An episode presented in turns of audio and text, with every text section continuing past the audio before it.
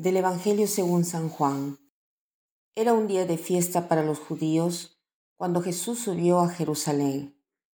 Hay en Jerusalén, junto a la puerta de las ovejas, una piscina llamada Betesda, en hebreo con cinco pórticos, bajo los cuales yacía una multitud de enfermos, ciegos, cojos y paralíticos. Entre ellos estaba un hombre que llevaba treinta y ocho años enfermo. Al verlo ahí tendido y sabiendo que ya llevaba mucho tiempo en tal estado, Jesús le dijo, ¿Quieres curarte? Le respondió el enfermo, Señor, no tengo a nadie que me meta en la piscina cuando se agita el agua. Cuando logro llegar, ya otro ha bajado antes que yo. Jesús le dijo, levántate, toma tu camilla y anda. Al momento el hombre quedó curado, tomó su camilla y se puso a andar. Aquel día era sábado.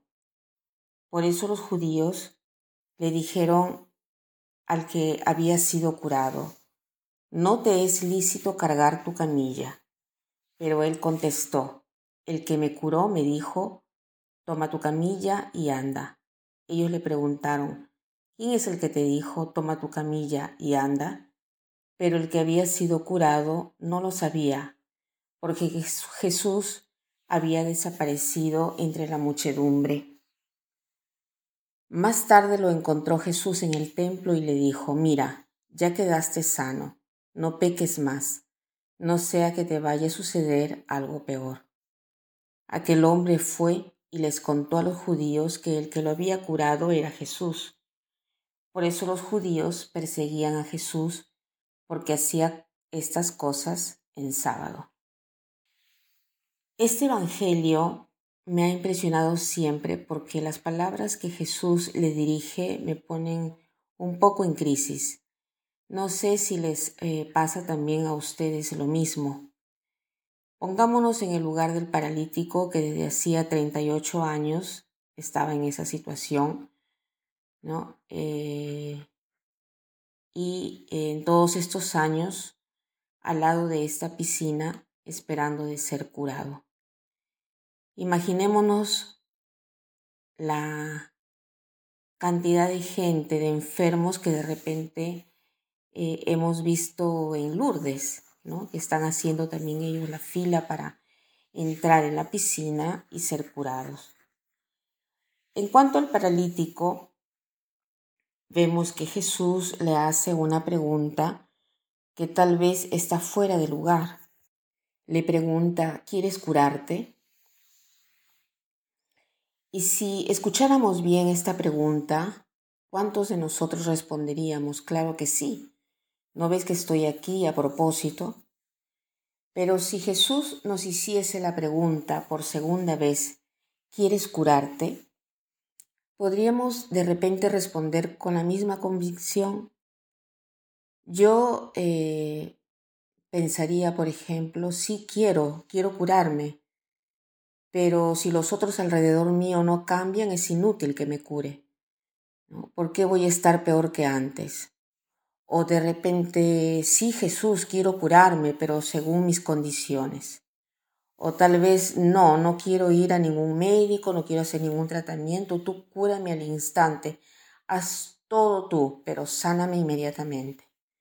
Podrían ser tantas las objeciones que si no lo son las primeras, podrían ser las segundas o las tercera vez que podemos dar a Jesús una respuesta. Jesús con esta pregunta eh, nos invita a entrar en profundidad y a hablar con Él de todos nuestros deseos, de las cosas que nos bloquean, que nos impiden de resolver algunos problemas o de hacer algún trato ¿no? para sanarnos o de adquirir esa esperanza que de repente eh, hemos perdido y que nos impide de imaginarnos un futuro mejor. Y alguno de nosotros ha hecho ya todo, ha probado todo y tiene gran esperanza y confianza en el Señor. pero todavía está enfermo. Entonces eh, podemos pensar que Jesús le dirige eh, las otras palabras que Jesús le hace al paralítico.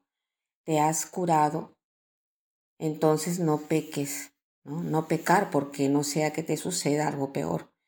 Jesús quiere decirnos que nuestra condición de enfermo, de enfermos, de dolor, ya sean psíquicos o morales, no es peor que si tú estuvieras en pecado. ¿no? Hay algo peor que te podría suceder, dice, ¿no? En el fondo, tú puedes estar enfermo y servir igual a los demás. Puedes estar enfermo y igual puedes alegrarte por los demás. Puedes estar enfermo y vivir con dignidad tu sufrimiento. Eh, al pecado es lo que más debemos de temer porque esa es la condición peor en la cual podríamos estar. Entonces, pongámonos delante de Jesús en el lugar donde por lo general le pedimos de sanarnos e imaginémonos que nos pregunta, ¿quieres sanarte? ¿No? Y que nos lo pida diversas veces. Entonces, em, eh, hablemos a Él de cuáles son nuestros miedos, nuestras faltas de fe, nuestras resistencias, nuestros por qué, nuestros pero, y pidámosle de curarnos. ¿no? En primer lugar, eso.